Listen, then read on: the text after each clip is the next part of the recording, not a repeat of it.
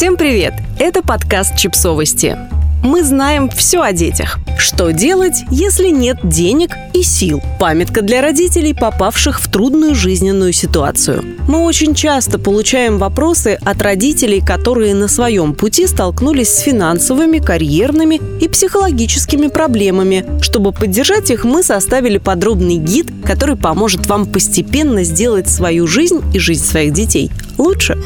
Что делать, если не хватает денег?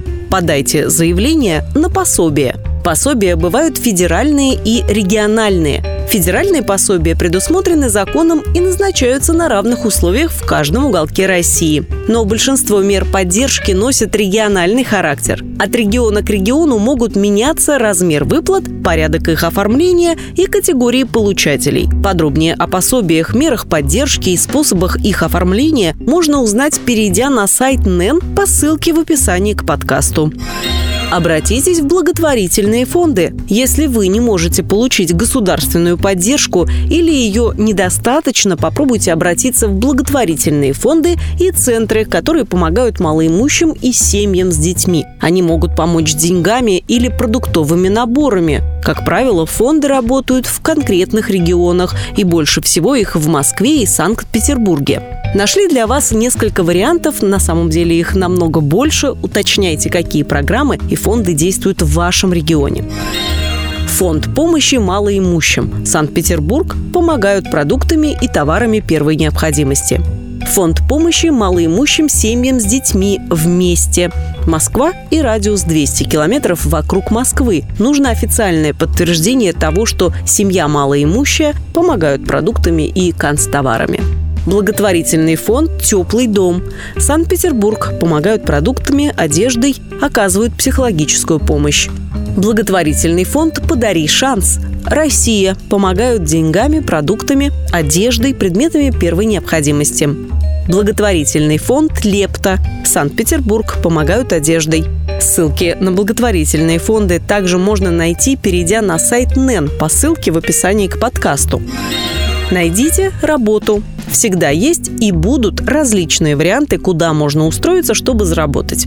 Если вы потеряли работу, обратитесь в Центр занятости. Это можно сделать через госуслуги. Там вам предложат работу по месту прописки или, если работы нет, назначат пособие по безработице. Если работу по специальности найти сложно, а деньги нужны, можно попробовать устроиться туда, где берут без специального образования и опыта курьером, грузчиком, таксистом, кассиром, почтальоном, водителем, гардеробщиком, уборщиком. В поисках карьерного роста лучше выбирать крупные компании, которые за свой счет обучают персонал, а также в которых есть возможности для развития. Еще один вариант заработать деньги, если у вас есть стабильный доступ к интернету и базовые навыки сетевой грамотности, это устроиться работать в сети. Этот вариант хорошо подходит родителям из маленьких городов, где найти работу совсем непросто. Начинать можно с помощника SMM-менеджера, заниматься рерайтом статей или набором текстов. Также вы можете предлагать свои услуги или браться за выполнение заданий на сайтах вроде Юду. Там можно найти задания, которые не требуют от вас никаких особых навыков. Например, доставить посылку из одного места в другое. Или Яндекс Толоки. В качестве подработки можно попробовать монетизировать свое хобби. Вдруг вы мастерски рисуете картины маслом или лепите милую посуду из глины. Попробуйте продать свои произведения на ярмарке мастеров или в соцсетях. Вдруг у них найдутся свои поклонники.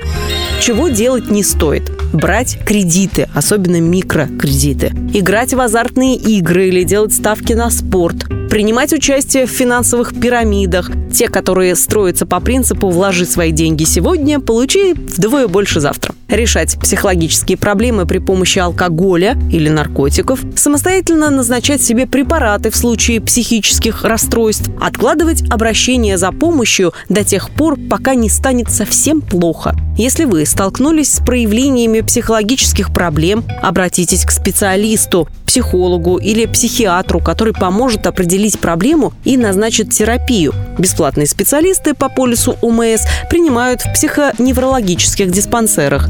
Нередко там, где не справляются государственные органы, поддержку можно получить от благотворительных фондов и инициативных волонтеров, которые организовывают свои группы поддержки и оказывают посильную помощь от кастрюли супа уставшей маме до бесплатной психологической помощи. Главное здесь отбросить предрассудки и не стесняться просить о помощи, когда она вам требуется. Держитесь, мы в вас очень сильно верим. Подписывайтесь на подкаст, ставьте лайки и оставляйте комментарии. Ссылки на источники в описании к подкасту. До встречи!